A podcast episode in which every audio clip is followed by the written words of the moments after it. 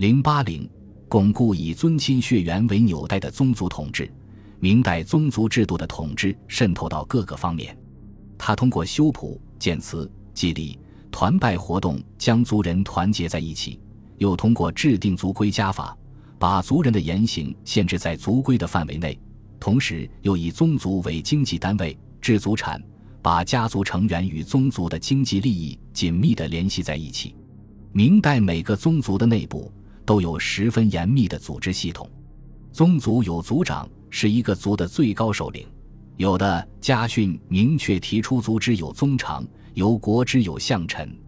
宗族之下，依血缘关系的亲疏远近，分为防火支，房有防长、防头。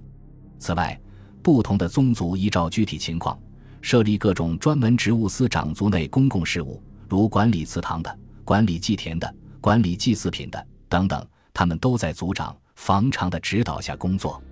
所有的宗族都有祠堂、家谱和族田，族田是家族制度赖以存在的物质条件，依靠它把族众团聚在一起，叫做收族。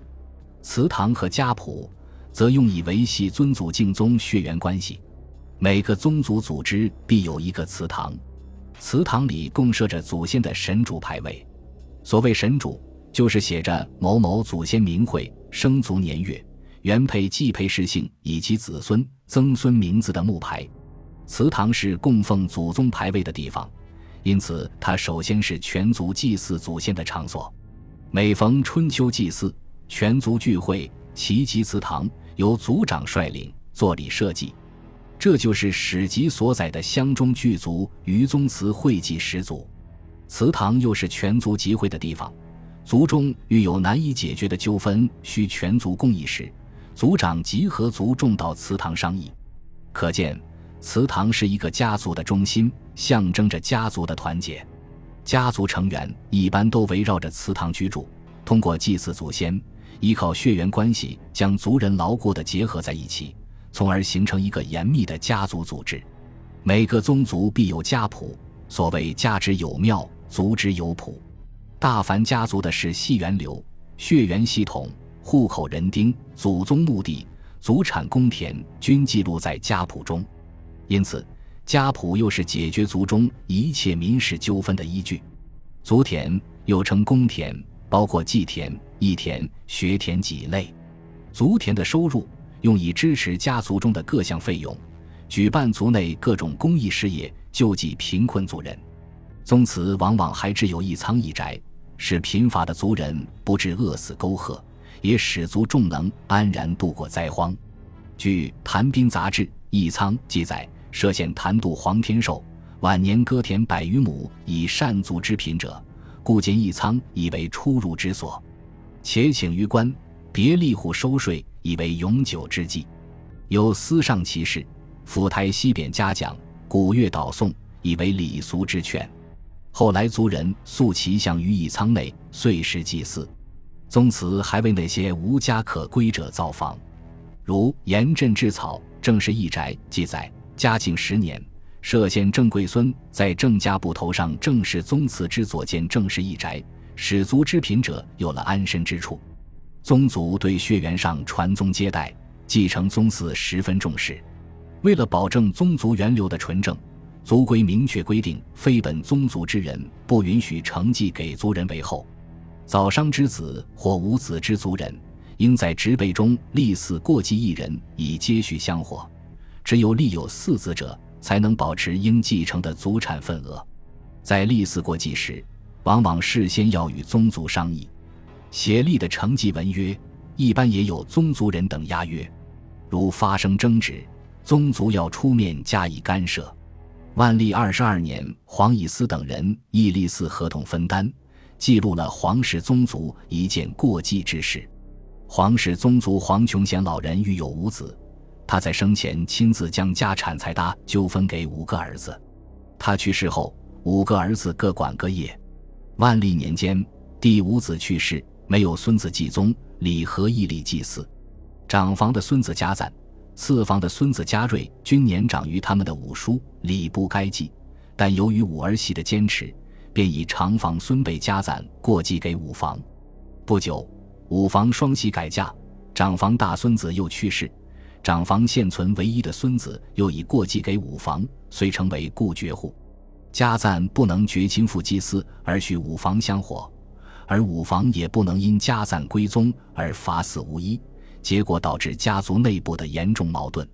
正当族人商议解决的办法时，二房之子家瑞突然递呈道歉，知县祝某说：“家赞继不独年长于继父，而自觉以他人之爵，天理人心何在？”族长等人于是决定让家赞归宗。另以三房以恩的次子嘉林寄给五房，得到知县的批准。嘉林思念父祖一脉，不忍相残，因而记义而不继礼，也就是名义上过继，奉祀五房香火，但不继承五房的财产，将五房财产一与四房均分。最后在族长等人的主持下，将五房的田土、山塘、房屋、店铺等均分给其他四房。可见，在过继立嗣的问题上，宗族起着很重要的作用。此外，各大宗族都十分重视族人的教育，希望族中有人中举，以光宗耀祖。以徽州一带为例，名家敬完立时，十户之村无废诵读。一线宏村的古楹联有“万世家风为孝悌，百年事业在读书”。许多宗规家训都鞭策族人通过科举考试跻身官场，大无门，抗无族，维护张大本族的社会地位。各宗族都拿出部分族产，为子弟读书赶考提供学费盘缠。休宁明州吴氏的家规中规定，族内子弟有气宇不凡、资禀聪慧而无力从师者，当收而教之，或付之家塾，或助之高火。歙县坛度皇室家训也规定，子姓十五以上，资质颖敏、苦志读书者，重加奖劝，量佐其笔札高火之费。另设一学，以教宗党贫乏子弟。还规定要广储书籍于祭美祠中黄山楼上，以会宗族。坛度皇室德安府君祠的祠规还规定，四本祠钱粮充足之时，生童傅氏应着给卷资。孝廉会试应着给路费，登科、登甲、入库、入监及原力受职者，应给发花红，照例输资。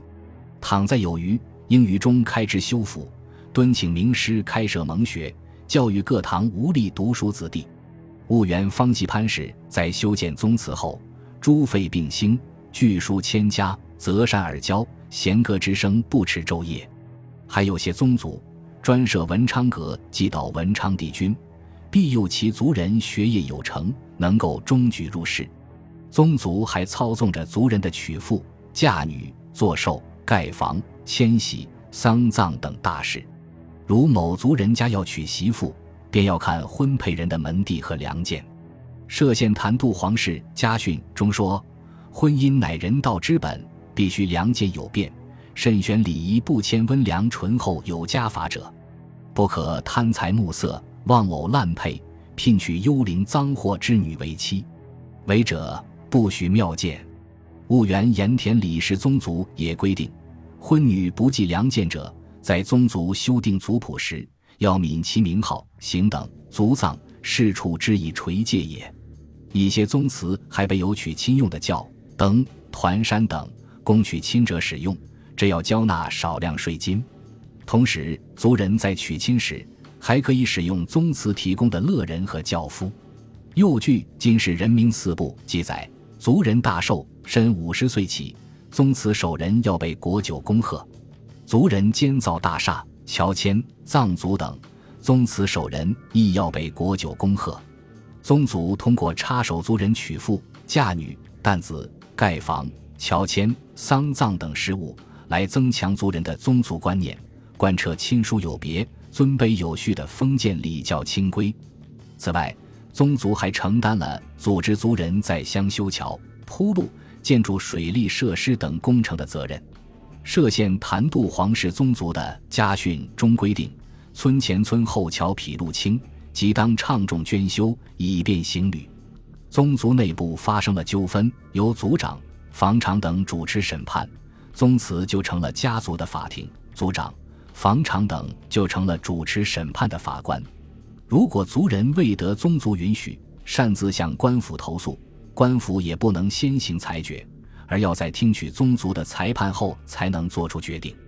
如涉县南平叶氏祖训家风中规定，族内偶有争端，必先凭劝谕处理，无得巨星辞讼，并自豪地说：“前此我族无一人入宫门者历有年，族中士庶以舞弄刀笔，出入宫门为耻，非公事不见官长。